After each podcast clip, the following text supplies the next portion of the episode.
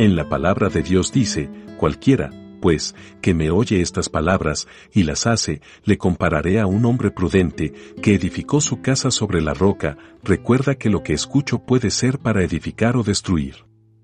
No olvides seguirnos en nuestras redes sociales como Iglesia Querit y acompañarnos en nuestros en vivos todos los domingos a las 9 de la mañana. Dios te bendiga hoy y siempre. Dios les bendiga a todos en este día.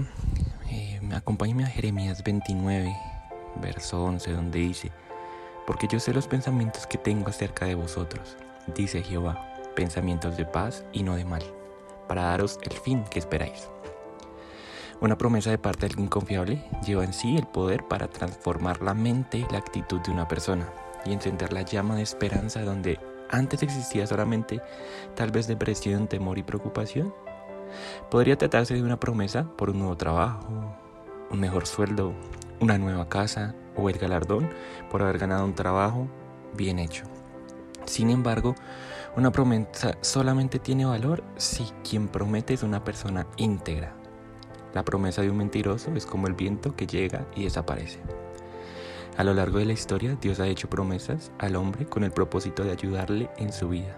Las promesas siempre se componen de dos partes, una condición y un resultado, al que depende del cumplimiento de la condición. Una de las primeras promesas que podemos ver en la Biblia, o cuando Dios entregó la instrucción a Adán, cuando le dijo más del árbol de la ciencia del bien y del mal no comerás, porque el día que él comieres ciertamente morirás. Adán y Eva pues no obedecieron esa condición por Dios y sufrieron esas consecuencias. Todos ya conocemos esas consecuencias. Es importante que sepamos que cuando Dios habla, sus palabras llevan en sí el poder. Él declara, porque como desciende de los cielos la lluvia y la nieve, y no vuelve allá, sino que riega la tierra y la hace germinar y producir, así será mi palabra que sale de mi boca. No volverá a mi vacía, sino que hará lo que yo quiero y será prosperada en aquello que le envíe. Entonces podemos concluir que la palabra de Dios representa poder, su forma de cumplir con su propósito en esta tierra. Tal vez estemos pasando momentos difíciles, momentos de dificultades, y pensamos que esa situación no va por buen camino. Recordemos que Dios tiene pensamientos de bien, como decía en Jeremías. Esos pensamientos que tal vez nosotros pensamos que están mal, Dios los tiene para mejores cosas. Tal vez en ese sufrimiento muchas veces nos hace cambiar y pensamos que todo va mal. Y olvidamos que el Salvador del mundo tiene algo mejor para nosotros.